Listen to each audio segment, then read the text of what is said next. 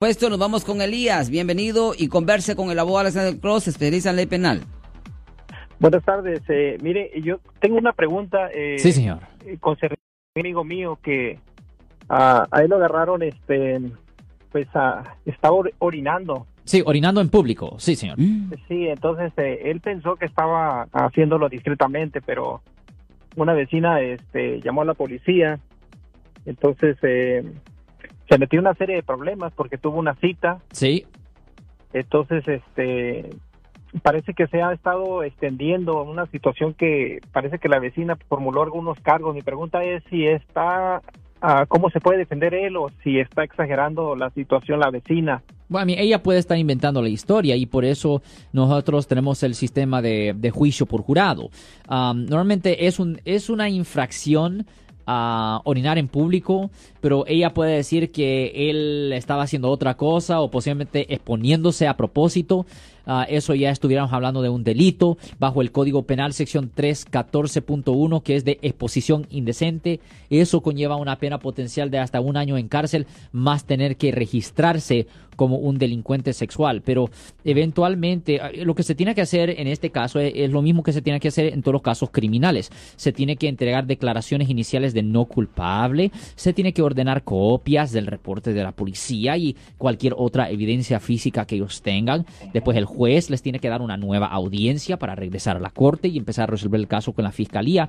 Y cuando se estudie la evidencia, es muy importante determinar, y esto es el trabajo del abogado penalista como yo, tenemos que determinar si el caso tiene credibilidad contra el acusado o si no tiene credibilidad contra el acusado. Si se mirara que la fiscalía no tuviera suficiente para convencer a un jurado de que la persona es culpable de la ofensa, pues ahí es cuando se le dice al fiscal, hey, fiscal, ¿Qué evidencia tiene aquí para convencer a un jurado potencial de la culpabilidad? No, nada, pues ok, pues votar los cargos.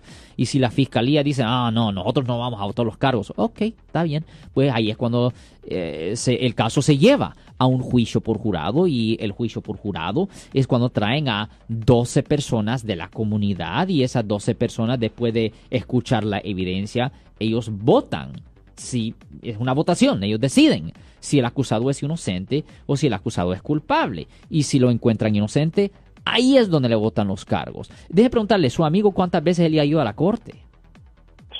Parece que un, par de veces. Un par de veces, ok. ¿Y, eh, ¿En cuál ciudad pasó esto, señor? ¿En cuál ciudad? En Oakland. En Oakland, oh, ya, ya, ya. Ya, a mí estas cosas pasan, ah, pero la cosa es... ¿Y un abogado privado lo está representando un defensor público? Fíjese que no sabría decirle cuál de los dos. Ah, ¿Cuál es la diferencia?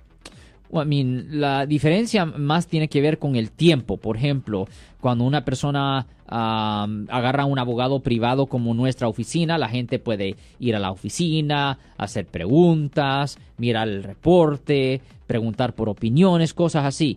Defensor público, ellos tienen miles y miles y miles y miles de casos y legítimamente no tienen el tiempo para darle una cita, hasta ni tienen tiempo para hablar con la gente. You siempre decimos, you e, en un caso de... Um, por ejemplo, en una situación cuando un defensor público está representando a la gente en la corte, generalmente están en la corte por seis horas y uh, si están representando a 100 personas, eso solo le da 3.6 minutos para cada persona y el defensor público no va a estar usando el tiempo en simplemente hablando con el acusado, él tiene que hablar con el fiscal, con el juez, tiene que estudiar documentos, que en efecto no tiene tiempo para hablar con el cliente. Esa es la gran diferencia con el abogado privado versus el defensor público, señor.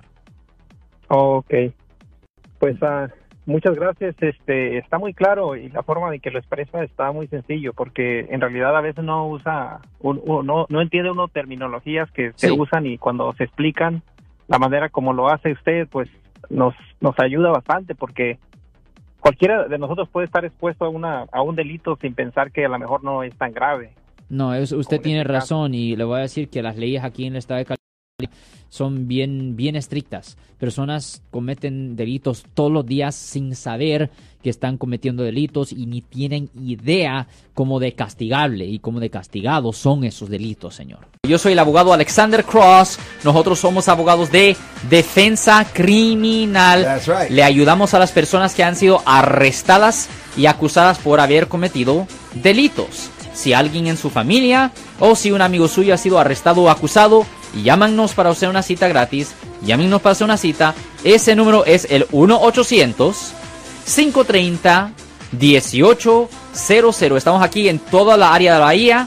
1-800-530-1800. Y como siempre, por casos criminales, casos penales. Damos la primera cita gratis en nuestra oficina. Siempre estamos aquí todos los martes y viernes a las 12 y 35 respondiendo a sus preguntas con respecto a los casos penales. Y también nos pueden hacer preguntas en nuestra página de Facebook Live. Doctor Alex, abogado de nuevo, 1-800-530-1800, Marco. Bueno, vamos a esta llamada telefónica, pero ya fuera.